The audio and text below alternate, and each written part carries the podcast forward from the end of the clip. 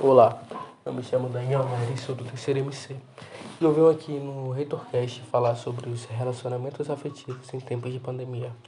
Porque, bem, estamos há mais de um ano vivendo em um mundo que mudou por completo. A pandemia acabou modificando a vida de todos de uma forma totalmente repentina. Ela atingiu o nosso financeiro, o nosso emocional e o nosso físico.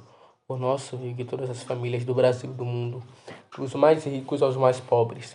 Ninguém saiu ileso. E agora eu venho falar sobre como os relacionamentos afetivos também foram atingidos no meio disso tudo. Eles também não saíram ilesos, não. Na realidade, alguns saíram bem feridos.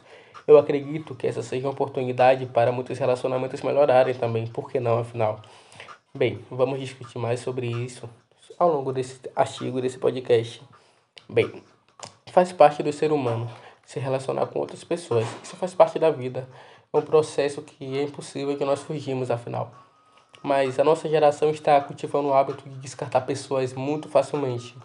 Hoje quase não há reação, é construída de uma forma, de uma forma sólida de verdade.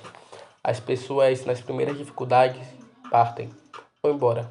Eu não estou julgando quem faz isso, afinal, cada um tem seus motivos para todas as escolhas na vida. Mas aquela famosa luta pelo relacionamento, luta pelo amor, afinal, que sempre ouvimos a vida inteira, está sendo jogada fora aos poucos. Hoje muitas pessoas querem se relacionar de verdade. As pessoas hoje se relacionam por carência, não por interesse. E com a chegada da pandemia, muitas não puderam se ver por muito tempo. Por sinal, muitos casais que estavam juntos já há um tempo, por sinal. Mas algumas pessoas também usaram essa oportunidade para fortalecer os relacionamentos, porque nosso parceiro ou nossa parceira não é só um corpo que está à nossa disposição. Tem uma personalidade, um caráter por trás de tudo. E isso é uma parte do ser humano que a gente só conhece com o tempo. E essa distância pode ser usada também para conhecer mais esse lado. Como exercício de confiança. Afinal, para manter algo à distância, mesmo sendo obrigado a criar uma distância, é necessária confiança.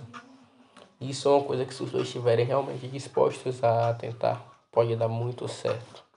Essa é uma oportunidade de algo novo, um desafio.